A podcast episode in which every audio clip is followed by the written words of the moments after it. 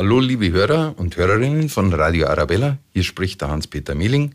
Ich bin der Oberbürgermeisterkandidat der Freien Wähler München für die kommende Kommunalwahl. Radio Arabella, Kommunalwahl Spezial. Der Kandidatencheck zur Münchner Oberbürgermeisterwahl am 15. März. Hallo, hier ist Benjamin Kühnel aus der Arabella-Redaktion und ich habe mich mit allen Kandidatinnen und Kandidaten der großen Parteien getroffen und mit ihnen die wichtigsten Fragen geklärt.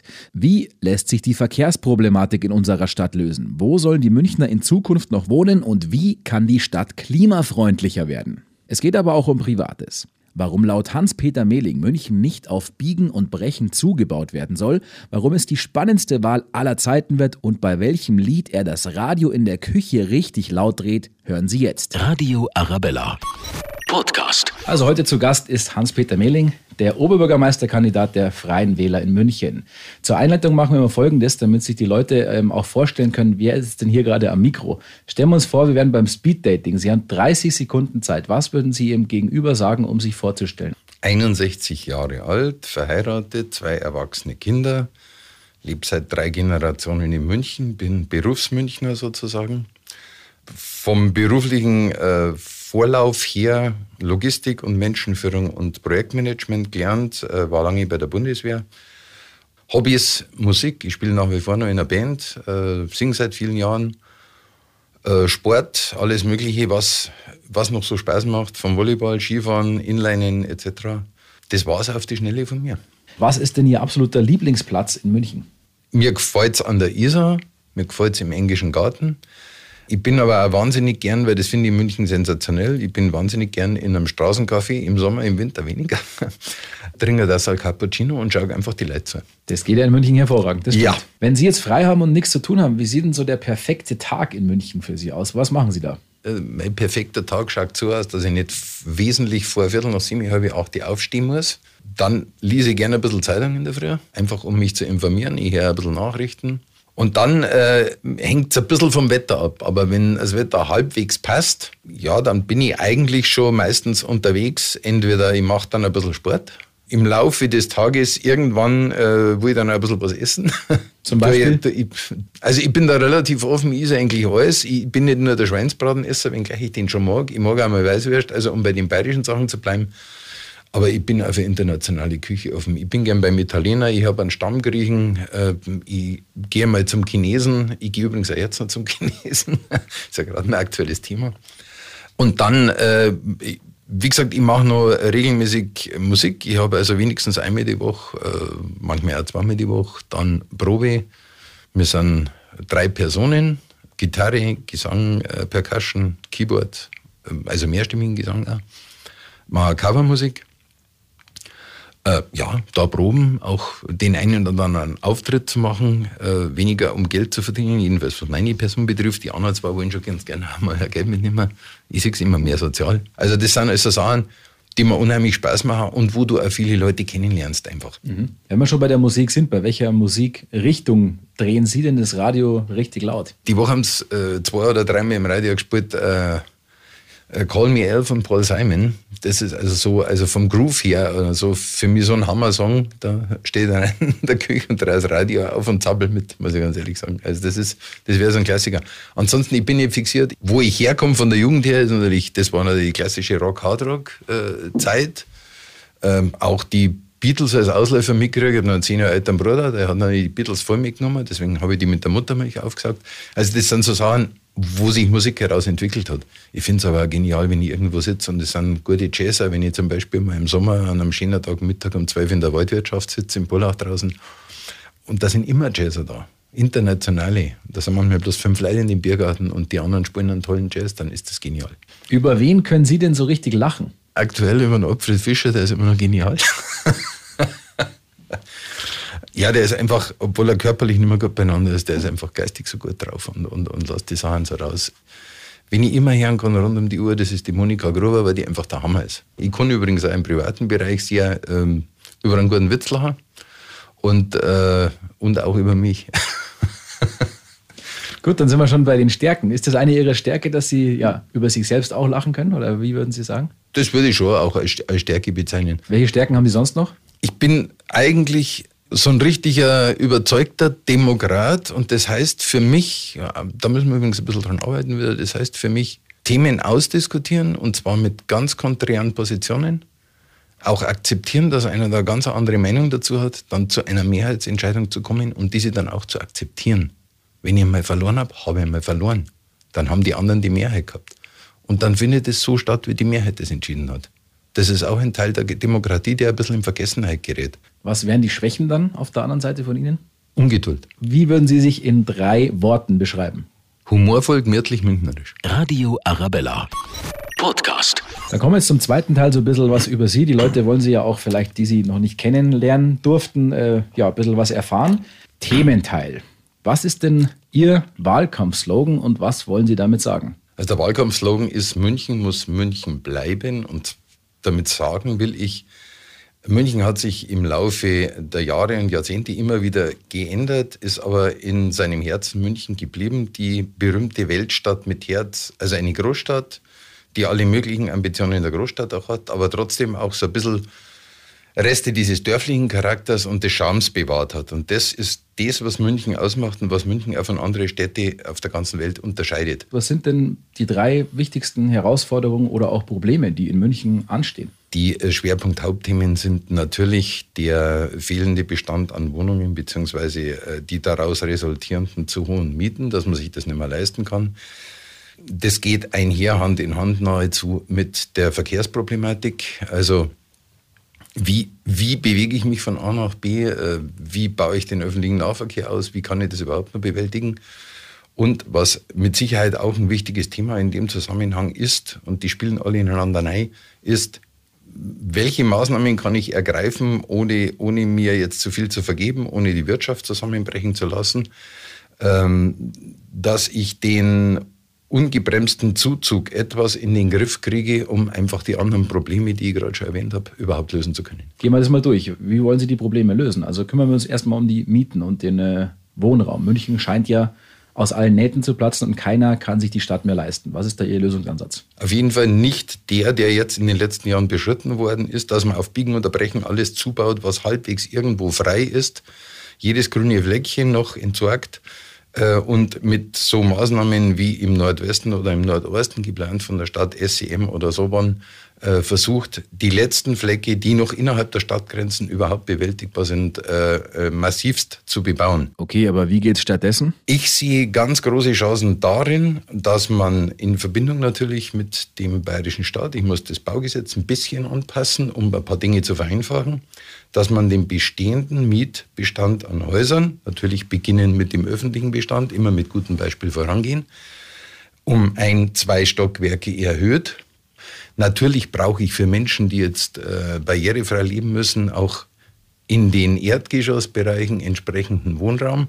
Aber ich kann das Ganze halt so umschichten, dass ich sage, wer noch fit ist, der kann auch ein Stockwerk mehr rauflaufen und kriegt aber dafür auch eine Wohnung, die erschwinglich ist für ihn. Und ich mache im Endeffekt unten dann auch das frei, was ich brauche, um auch unsere behinderten Mitbürger äh, berücksichtigen zu können. Dann haben Sie ja auch angesprochen, dass der Zuzug nach München gebremst werden muss. Äh, wenn man mal zurückschaut von den Zahlen her, ungefähr von den Olympischen Spielen 72 bis etwa 2006, 2007 nahezu stabil war bei 1,2, 1,25 Millionen seitdem angestiegen ist um 300.000 auf 1,55, weiter steigend und prognostiziert wird bis äh, Mitte 2030 spätestens weitere 300.000.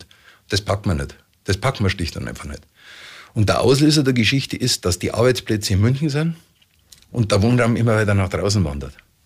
Äh, wir schaffen zusätzliche Arbeitsplätze in München, weil wir in München zwar auch da noch ein bisschen verbesserungswürdig sind, aber trotzdem mit vorne dran sind in Bayern, was Digitalisierung betrifft, was schnelles Internet betrifft.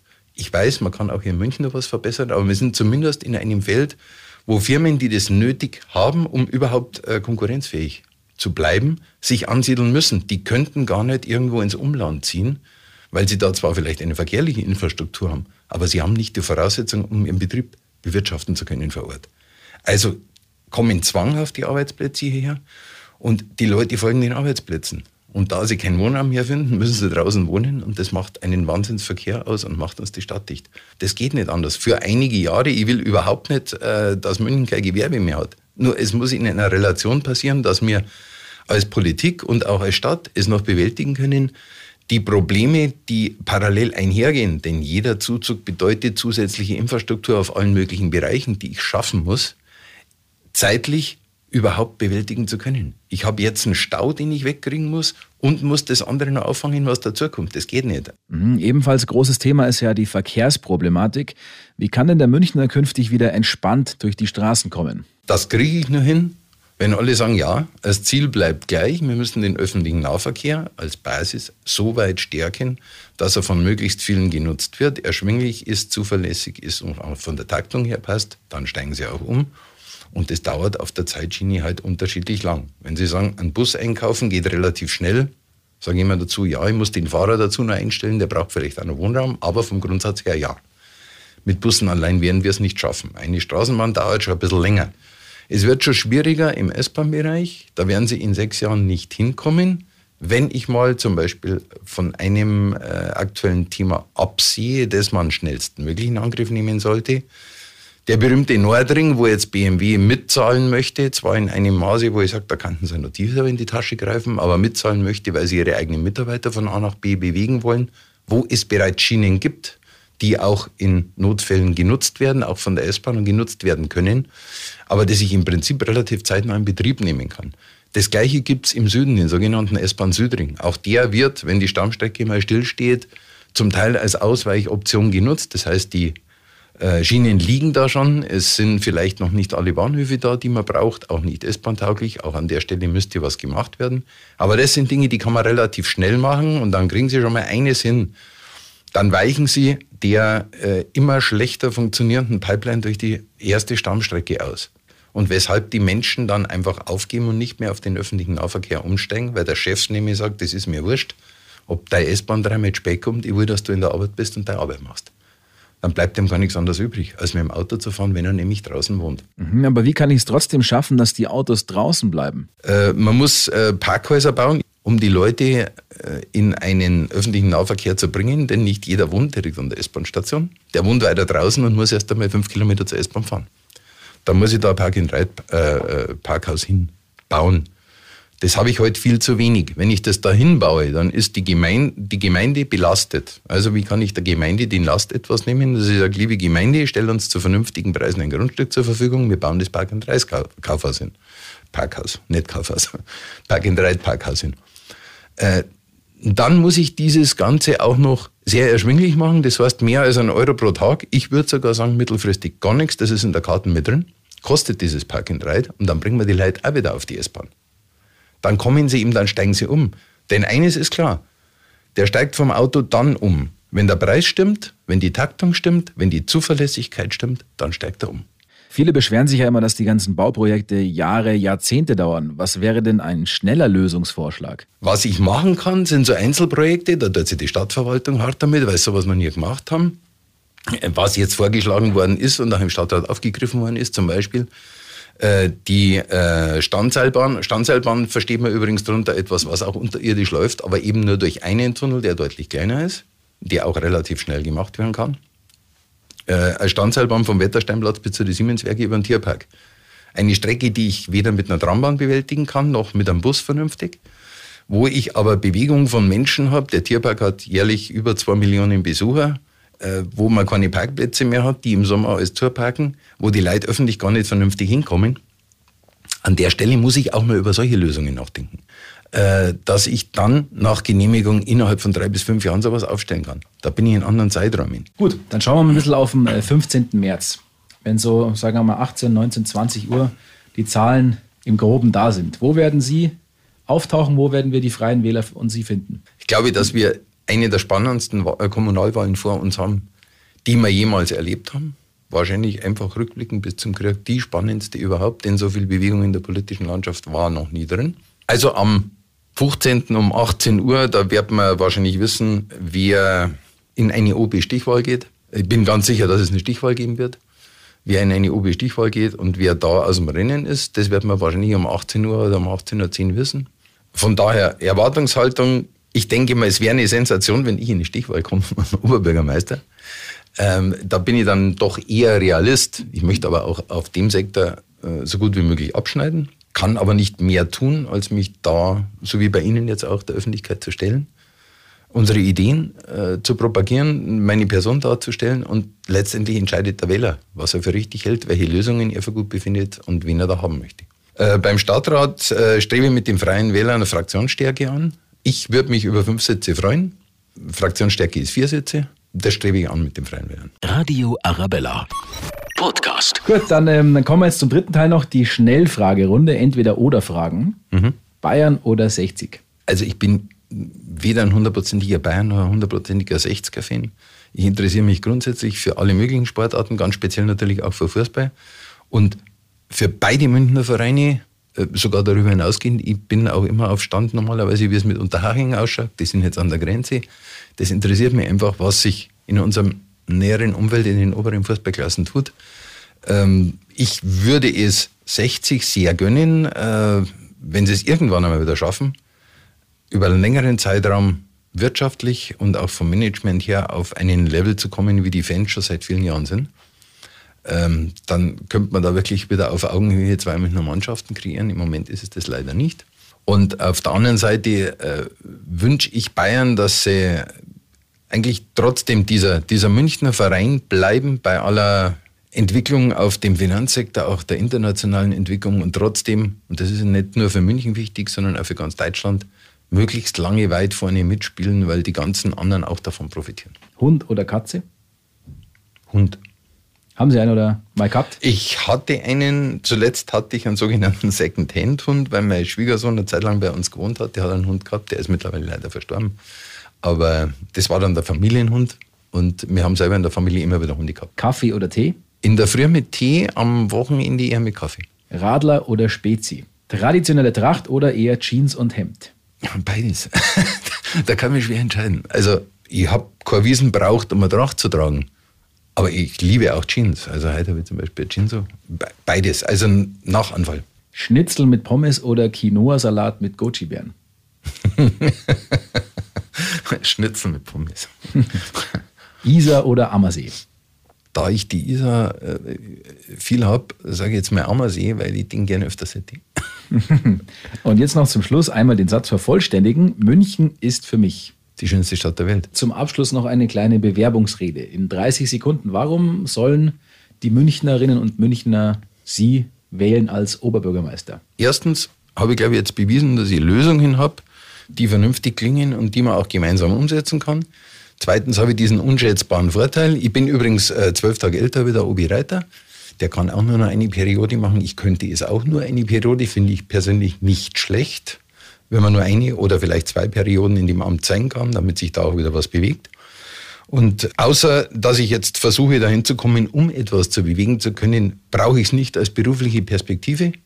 Ich habe meine beruflichen Perspektiven schon bewältigt. Also ich kann tatsächlich für die Stadt, für ihre Bürger und natürlich auch für meine Kinder und für meine Enkelkinder etwas erreichen. Und das ist meine Ambition, warum ich da richtig Gas gebe.